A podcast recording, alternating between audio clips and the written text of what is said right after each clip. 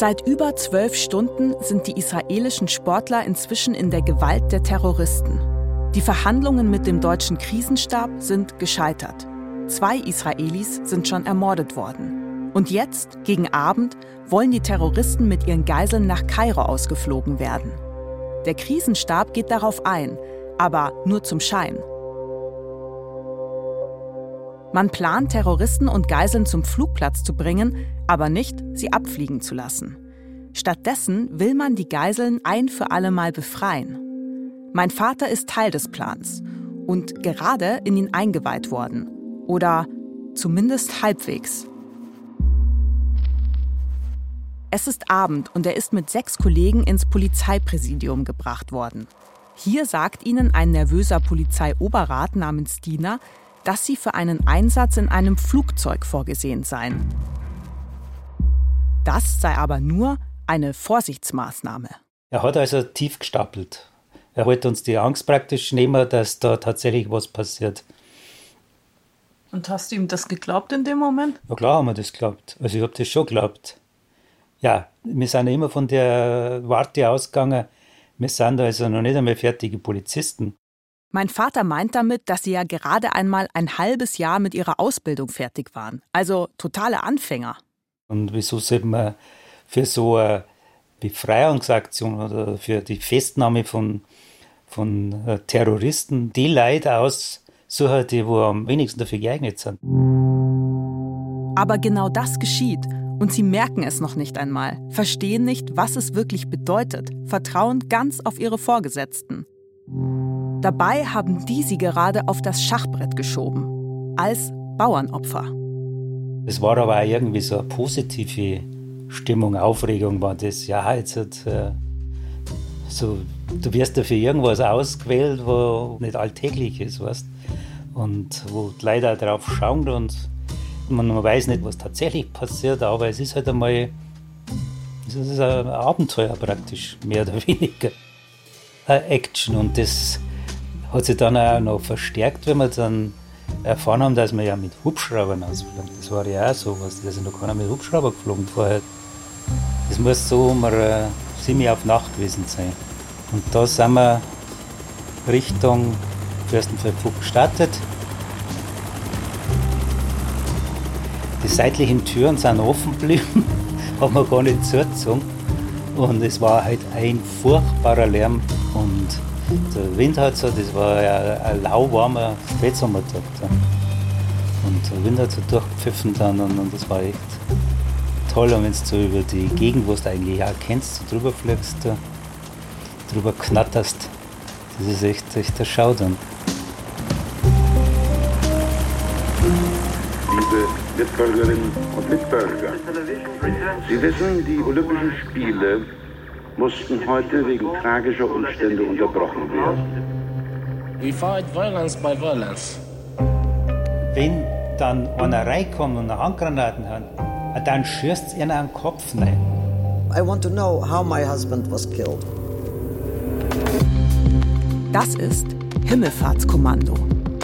Mein Vater und das Olympia-Attentat.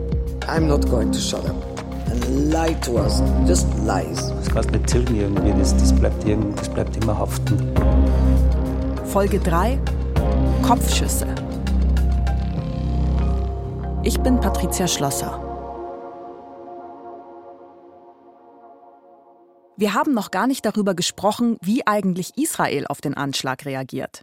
Die Spiele 1972 sind ja die ersten, bei der eine israelische Olympiamannschaft deutschen Boden betritt. Es ist ein historischer Moment. Und entsprechend geschockt sind die Israelis, als sie am Morgen von der Geiselnahme erfahren. Das Programm, es läuft jetzt hier nur ein Unterhaltungsprogramm, wurde sofort auf ernste Musik umgeschaltet. Und ich glaube, ganz Israel hängt am Radio und wartet auf jede Nachricht aus München. Und gibt es eine Vermutung über den Ausgang der Entscheidungen, die ja in Israel getroffen werden müssen? Die Entscheidung ist die, Geht die israelische Premierministerin Golda Meir auf die Forderungen der Terroristen ein? Entlässt sie also über 200 Palästinenser aus dem israelischen Gefängnis im Austausch gegen die Geiseln? I asked Golda Meir afterwards, why didn't they negotiate? You know, uh, who cares about 234 uh, Palestinian prisoners in, in jail? Das ist wieder Anki Spitzer. Ihr Mann André ist eine der Geiseln.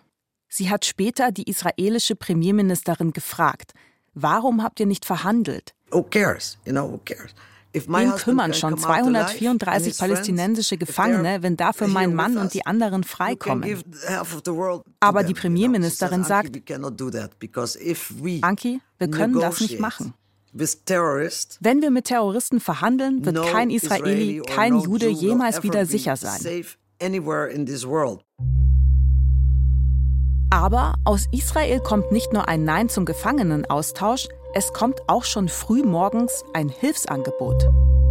Als Ehud Barak von der Geiselnahme erfährt, der Kommandant der Spezialeinsatzgruppe Sayeret Matkal, bietet er sofort seine Einheit an. And I immediately contacted uh, our uh, authorities, the general in the headquarters who was responsible for us, the Minister of Defense, to ask that they will allow us immediately to fly there. Er will einen Teil seiner Spezialeinheit nach München schicken.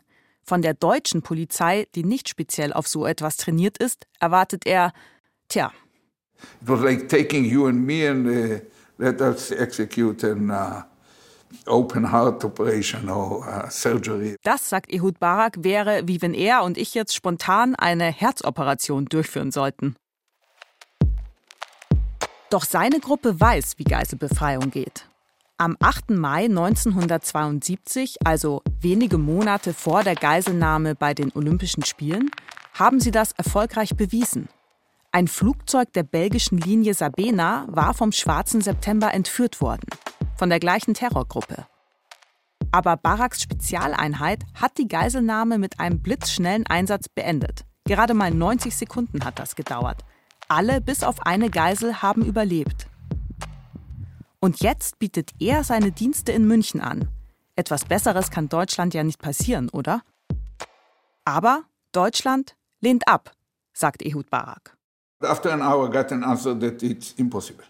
Schon nach einer Stunde kommt die Antwort. Und zwar, dass es nicht geht. Uh, someone checked with the German side, probably through the embassy or whatever, and it became clear there is a federal law. Laut deutschem Gesetz sei es keinem Angehörigen eines anderen Staates erlaubt, auf deutschem Boden Waffengewalt anzuwenden. To pull the trigger on German soil. Die Bundesregierung hat danach dementiert, dass es dieses Angebot so gegeben und man abgelehnt hätte. Und natürlich kann man nur spekulieren, ob es Baraks Einheit gelungen wäre, die Geiseln zu befreien, zumal sie ja mit den unerfahrenen deutschen Polizisten hätten zusammenarbeiten müssen. Aber die Chancen wären so viel besser gewesen.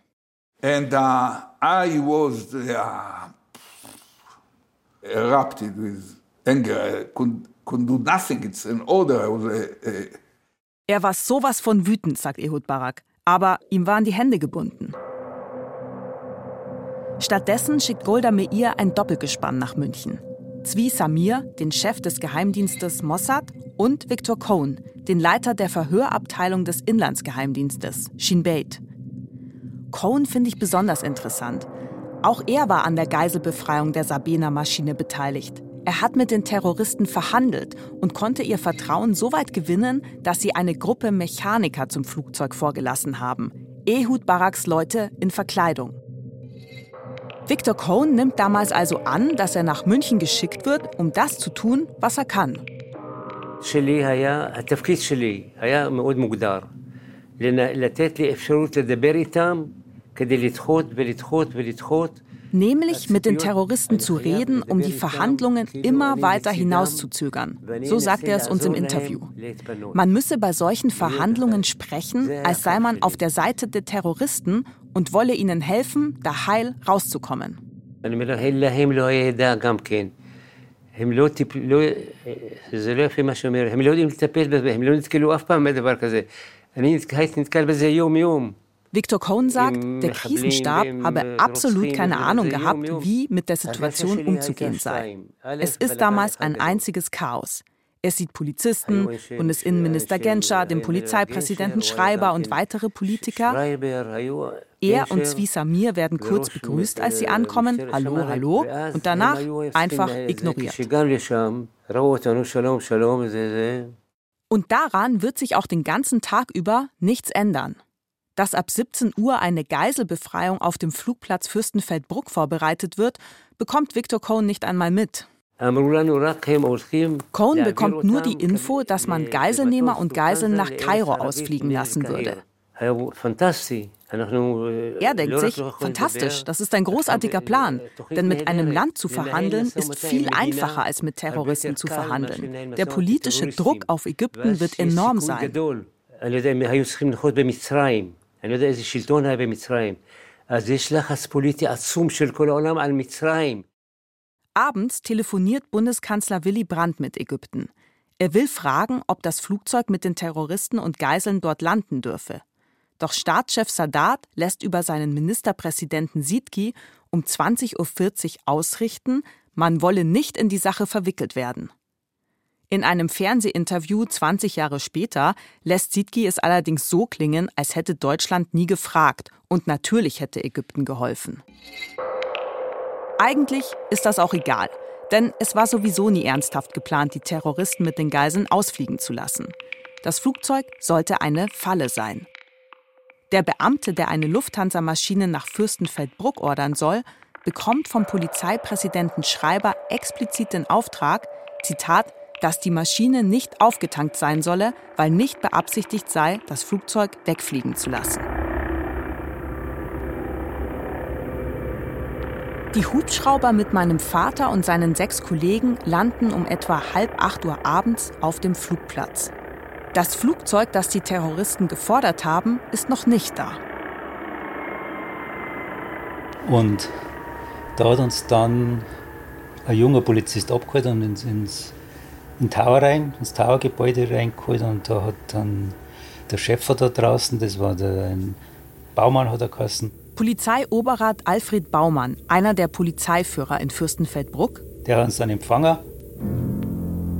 Mein Vater und seine sechs Kollegen stehen rum im Erdgeschoss des Towers und warten, wieder mal. Zu ihnen stoßen sieben weitere Kollegen von der Münchner Funkstreife. Drei davon werden anderweitig eingeteilt als Hubschraubereinweiser und Melder bleiben insgesamt elf Freiwillige für die Befreiungsaktion. Die warten jetzt auf das Flugzeug. Die Befreiung der Geiseln am Flugplatz in Fürstenfeldbruck ist aber nur Plan B. Eigentlich will Polizeivize Wolf den Terroristen schon am Olympiagelände eine Falle stellen. Um zu verstehen, wie diese Falle funktioniert, muss ich vielleicht mal was dazu sagen, wie das olympische Dorf überhaupt aussieht.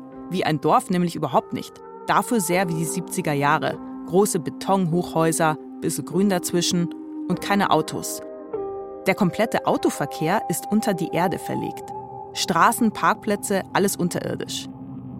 Basement wird diese unterirdische Etage genannt. Das schaut ein bisschen so aus wie eine gigantische Tiefgarage mit ganz vielen Säulen und dazwischen die Stellplätze für die Autos. Äh, und in diesen Löchern waren wir dann drin. Das ist der Polizist Walter Renner. Er und ein paar seiner Kollegen sollen die Terroristen im Basement ausschalten, wenn sie mit den Geiseln zu den Helikoptern gehen. Wir haben gar nichts gewusst. Wir haben auch noch nie was trainiert. Der Umgang mit Maschinenpistolen zum Beispiel, das war mal einmal im Jahr am Schießplatz. So, so mehr war das nicht damals. Inzwischen ist das Ultimatum nochmal verlängert worden von 19 Uhr auf 21 Uhr. Ja, meine Damen und Herren, etwa 500 bis 600 Journalisten sehen es, die hier in der Lobby des Pressezentrums warten. Alle warten darauf, dass diese Geiselnahme endlich mal zu Ende geht. Den Journalisten wurde versprochen, dass sich Polizeipräsident Schreiber und Innenminister Genscher auf einer Pressekonferenz um 21 Uhr einfinden. Doch die Journalisten warten umsonst. Der Sprecher der Terroristen draußen und dann wieder drinnen zu Beratungen, die Delegation wieder zurück und dann wieder hin. So geht es jetzt schon seit mehr als drei Stunden immer wieder hin und her. Terroristenanführer Issa handelt aus, dass er einen Probelauf durch die Tiefgarage zu den Hubschraubern machen darf. Ohne Geiseln. Nur er und Innenminister Genscher. Aber Genscher lehnt ab. Die Polizistin Anneliese Gräß bietet an, Issa stattdessen zu begleiten. Das lehnt Polizeipräsident Schreiber ab und macht es dann selbst. Es ist inzwischen etwa halb zehn Uhr abends. Walter Renner sieht, wie Schreiber und Issa die Tiefgarage betreten. Der Dr. Schreiber hat immer auch gerufen, laut gerufen, das ist nur ein Testlauf, das ist nur ein Testlauf. Er hat nicht direkt gesagt, nicht schießen, aber äh, es war daraus zu hören. Und dann sind die beiden an uns vorbeigegangen. Also das sehe ich heute noch. Der Isa schon dieses Lächeln aufgehabt hat, wie er in diese finstere Löcher reingeschaut hat. In der Hand hat er die Handgranate gehabt. Und Renner ist sofort klar, wenn er diese Handgranate in einer dieser Nischen reinschmeißt, dann haben wir Tote, aber das sind wir, die es dabei erwischt. Und es war uns aber auch als zweites klar, die werden nie mit zu Fuß da durchgehen. So kommt es auch. Issa verlangt einen Bus, der Geiselnehmer und Geiseln durch die Tiefgarage zu den Hubschraubern bringt. So kann die geplante Geiselbefreiung in der Tiefgarage natürlich nicht funktionieren. Wir hocken hier gespannt und versuchen also etwas mitzubekommen von dem, was sich dort vorne in der Connolly-Straße 31 tut, in dem Basement. Und dort müsste eigentlich der Bus stehen. Ich schaue jetzt mal auf die Uhr. Zehn Minuten nach 22 Uhr. Ich höre jetzt gerade in dem Moment, sollen die Palästinenser, die Terroristen mit Maschinenpistolen in der Hand, das Haus verlassen haben. Sie sind also in der Tat jetzt auf dem Weg.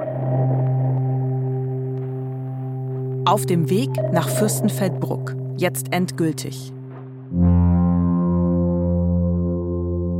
Wenn ich mir den ganzen Tag noch einmal anschaue, dann gab es mehrere Momente, die den Sondereinsatz meines Vaters verhindern hätten können. Erst das Angebot der Spezialeinheit aus Israel. Das wird abgelehnt. Dann der Plan, die Geiseln mit Schützen vom Dach aus zu befreien. Das geht schief. Dann der Plan, die Terroristen auf dem Weg durch die Tiefgarage zu erschießen. Das geht auch schief. Die Optionen schrumpfen und alles läuft auf meinen Vater zu, der überhaupt nur Teil dieses freiwilligen Kommandos werden konnte, weil er ausgerechnet an diesem Tag frei hatte und deswegen noch in der Kaserne war. Ich muss an Anki Spitzer denken, die sagt, wenn einer nicht in die Hände der Terroristen hätte fallen sollen, dann ihr Mann André Spitzer. Wie unwahrscheinlich das war. Because he was first he was in Holland, then he missed his train.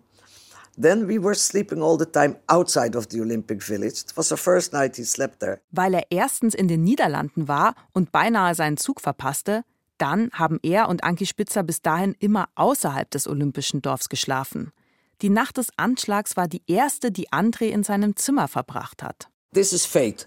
This is what probably had to happen because otherwise he shouldn't have been part of this whole terrible event.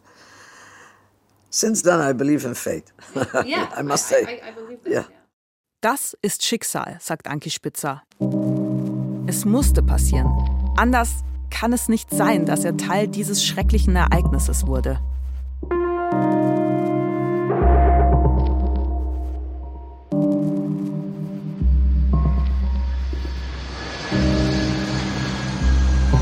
In Fürstenfeldbruck sehen mein Vater und seine Kollegen zu, wie ein Flugzeug landet. Um 21.25 Uhr landete eine Lufthansa Boeing vom Typ 727. Die Lufthansa-Maschine wurde vor dem Tower geparkt. Drei Besatzungsmitglieder verlassen die Maschine. Einsatzleiter Baumann bittet Piloten und Co-Piloten um ihre Uniform. Er will zwei Polizeibeamte damit verkleiden. Die Uniformen, also Hosen wollten sie nicht ausziehen. Haben sie sich geweigert, jetzt haben bloß die Jacken und die Mützen. Also bekommen der falsche Pilot und sein falscher Co-Pilot nur Pilotenjacke und Mütze. Jetzt ist halt der, der Felsmann Max, glaube ich, der hat nämlich nur seine Diensthosen angehabt, so graue. und hat halt diese Jacken angehabt dann und, und, und, und so Mützen aufgehabt dann. Und äh, Gutzberger hat ein, hat, ein, hat ein Ding gehabt, eine Korthosen oder was da. Das ist sehr auffällig gewesen, weißt Mein Vater und die restlichen Polizisten werden als Flugplatzmitarbeiter verkleidet. Sie bekommen dafür Mechaniker-Overalls, weite Ganzkörperanzüge, grau-grün mit riesigen Taschen. In denen versenken sie ihre beiden Pistolen. Auch bei der erfolgreichen Geiselbefreiung der Sabena-Maschine durch die Israelis trugen Ehud Barak und seine Elitetruppe eine solche Mechanikerkluft. Und jetzt eben mein Vater und seine Kollegen. Es ist uns dann dieser Reich vorgestellt worden. Reinhold Reich von der Funkstreife. Als erfahrener älterer Kollege soll er das Freiwilligenkommando im Flugzeug anleiten. Aber noch ist niemandem klar, wie sie konkret reagieren sollen, wenn ein Terrorist ins Flugzeug kommt. Polizeioberrat Baumann sagt dazu, ja, dann müsst ihr den ausschalten. Und zwar so, dass er, das haben sie dann so kryptisch erzählt, dass äh, nicht sagt zum Beispiel, ja, ganz kurz, am sicher dieser Kopfschuss oder so. Nein, er hat es dann so erklärt, die müssen so außer Gefecht gesetzt werden, dass sie keine Gefahr mehr sind. Sie nicht mehr agieren können. Mhm. Nur wenn man dann im Flugzeug drin ist, nochmal irgendwie das zur Sprache gekommen. Und wenn dann einer reinkommt und eine Handgranaten hat, ah, dann ihnen an den Kopf rein, hat er dann gesagt nochmal. Der Baumann? Ja. Das Flugzeug, in dem sie Kopfschüsse abgeben sollen, ist eine Boeing 727. Zwei Sitze auf jeder Seite, ein enger Mittelgang, alles schmaler und kleiner als bei den heutigen Flugzeugen. Und die Leute sind dann einmal verteilt worden dann. Und wenn du zu 14 bist, ist er fast in jedem, hinter jedem zweiten Sitz ist auch einer gehockt dann. Und das ist ja dann ein mulmiges du hast da kein Schussfeld und nichts. Schussfeld ist ja ganz gegeben, weil aufgrund von der Enge und dass vor dir immer ein Kollege ist. Links von dir ist unmittelbar ein Kollege, vor dir sind einige Kollegen und wo schießt hin? Wenn du nach vorn schießt, dann da schießt die im Cockpit. Und das, das ist einfach ein Witz, ist das. Im Endeffekt kannst du die bloß an der Türe ausschalten, im Endeffekt. Also ist das hinter jedem Mann sitzen, das ist eigentlich ein Schwachsinn gewesen. Das kannst du höchstens als Verstecken anschauen, aber so war es ja nicht gedacht eigentlich. Gedacht, kein Mensch weiß, was gedacht war. Wie machen wir es denn? Wie, wie verteilen wir uns? Ja, verteilt sich halt einmal im Flugzeug. Na, hat, haben sie halt verteilt. Währenddessen fährt ein Bus mit Terroristen und Geiseln durch die Tiefgarage raus aus dem Olympischen Dorf zu zwei Hubschraubern an der Lerchenauer Straße.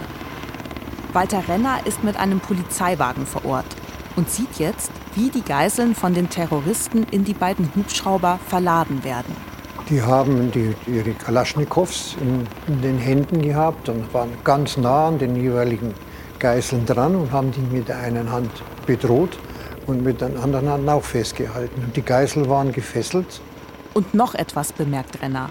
Als alle aus dem Bus steigen, sieht er, wie viele Terroristen es tatsächlich sind. Das war meine große Überraschung, wie das mit sechs überhaupt nicht aufgehört hat, sondern dass es acht Geiseln immer waren. Da war ich geschockt. Das, das, das weiß ich noch. Um Gottes Willen. Ich bin ja dann im Funkwagen eingestiegen, da habe ich ja Verbindung gehabt. Und dann habe ich diese Meldung sofort weitergegeben. Also zunächst an meine Zentrale, mit der wir per Funk verbunden waren. Und auch gesagt, das sind also acht und nicht fünf und sechs. Sie sollen das gleich weitergeben an die Einsatzkräfte. Diese Nachricht kommt in Fürstenfeldbruck nie an. Dort denkt die Einsatzleitung unter Polizeivize Wolf und Einsatzleiter Baumann, es wären fünf Terroristen. Entsprechend hält die Leitung fünf Scharfschützen für ausreichend. Und ein Freiwilligenkommando mit elf Leuten sowieso. Warum das nicht so funktioniert hat, weiß ich nicht. Das, das kann ich nicht sagen. Ne? Bei mir war, ich habe die Möglichkeit gehabt, wie ich im Funkwagen gesteckt bin, dass ich das sofort über Funk weitergebe. Wer da dranhängt, ist an der Einsatzzentrale, der hat das gleich mitbekommen. Aber Bruck war halt einfach nicht dran zu dem Zeitpunkt. Auch ein Polizist, der im Bus mit Terroristen und Geiseln mitfuhr, zählt und meldet die Zahl an Polizeipräsidenten Schreiber, worauf der geantwortet habe, das sei bekannt. Konfrontiert damit in seiner späteren Zeugenvernehmung sagt Schreiber, er habe, Zitat, die Übermittlung als ein kleines technisches Problem unterstellt. Was das heißen soll, werden wir wohl nie erfahren, weil der Staatsanwalt, der ihn vernimmt, fragt nicht weiter nach. Er lässt es einfach so stehen. Auch der Pilot Klaus Bechler beobachtet Terroristen und Geiseln beim Umsteigen. Später gibt er zu Protokoll, dass er versucht habe, mit den Geiseln Kontakt aufzunehmen. Ich habe beim Öffnen der Schiebetür versucht, David Berger anzublinzeln. Er hat jedoch nicht darauf reagiert. Ich hatte den Eindruck, dass er völlig apathisch im Hubschrauber saß. Gleiches ist mir bereits im Olympischen Dorf und zwar bei der Anfahrt des Omnibus aufgefallen. Hier bemerkte ich einen großen, starken Mann, den ich anhand der in der Presse veröffentlichten Lichtbilder als Josef Gutfreund identifizierte, als er den Kopf in die Arme gestützt, völlig desinteressiert im Bus saß. Mit desinteressiert meint er wohl unter Schock. Kein Wunder nach einem ganzen Tag, an dem sie gefesselt ausharren mussten, immer unter der Drohung, beim Auslaufen des nächsten Ultimatums erschossen zu werden. Und jetzt also ein Flug ins Ungewisse. Währenddessen in Fürstenfeldbruck, da versuchen mein Vater und das Freiwilligenkommando, sich mit dem Flugzeug vertraut zu machen. Wir haben halt dann geübt, die Notausgänge zu öffnen, wenn es ein Problem gibt und dass wir rauskommen und, und äh, auf Trabflächen aufstellen kann. Dann. Und der Reich hat gesagt, weil ich, ich habe das gar nicht gesehen, dass da der Notausgang ist. Da. Und da bin halt ich geguckt, weil halt mehr Platz war da. Was hat der Reich da? Ja, also wenn, wenn, wenn wir dann aus müssen, dann musst du da das aufmachen. Gell? Wie lange wart ihr da dann insgesamt drin? Pah, schwierig zu sagen, ja. Eher kurz. Also vielleicht eine Viertelstunde mit den Erklärungen da und, und, und, und Öffnen von den Türen einmal kurz. Gell? Dann heißt es, ihr wisst, was ihr zu tun habt. Und dann geht Baumann. Weg ist er. Die Polizisten bleiben im Flugzeug zurück.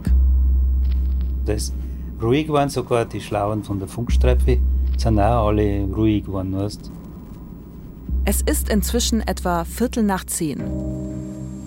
Der Himmel ist wolkenlos. Es ist windstill und 15 Grad warm, als die Hubschrauber mit den Geiseln und den Terroristen an Bord Richtung Fürstenfeldbruck starten. Die Hubschrauber haben abgehoben und sind in westlicher Richtung hier aus dem Olympischen Dorf weggeflogen. Anki Spitzer verfolgt den Abflug der Hubschrauber im Fernseher, zur Untätigkeit verdammt und voller Angst, ab jetzt nichts mehr über den Verbleib ihres Mannes zu erfahren. In my opinion, was only one reason. They wanted the games to go on. They didn't want this thing in there in the Olympic Village. Ihrer Meinung nach gab es nur einen Grund dafür, dass sie aus dem olympischen Dorf weggebracht wurden, sagt Anki Spitzer. Die Verantwortlichen wollten, dass die Spiele weitergehen konnten. They wanted them out of the Olympic Village, outside of the public eye, outside of all the television cameras, you know, and continue the heitere Spiel. That, that, that was the idea in my, in my opinion. Raus aus der Öffentlichkeit, weg von den Fernsehkameras und weitermachen mit den heiteren Spielen. In zehn Minuten, maximal einer Viertelstunde, werden die Helikopter mit den Terroristen und den Geiseln in Fürstenfeldbruck landen. Es war relativ, relativ schwül in dem Flugzeug. Mein Vater und seine zehn Kollegen sitzen in der Boeing 727. Und es war, hat schon leicht nach Schweiß gestummt.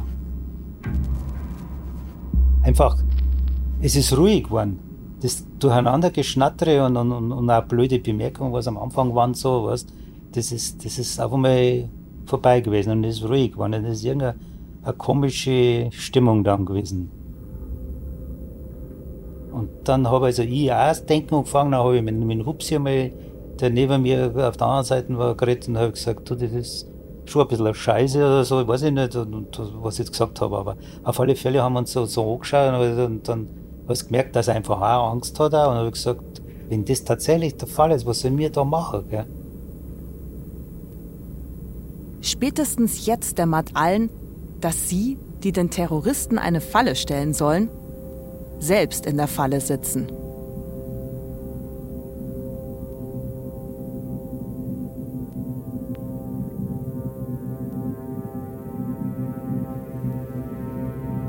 Das war die dritte Folge von Himmelfahrtskommando. Mein Vater und das Olympia-Attentat. Ein Podcast von mir, Patricia Schlosser. Und ich sage Danke an Guido Schlosser, meinen Vater. Und ans Team. Produktion und Regie hatten Alexandra Distler und Fabian Zweck. Sounddesign Dagmar Petrus. Redaktion Klaus Urich. Eine Produktion des Bayerischen Rundfunks 2022.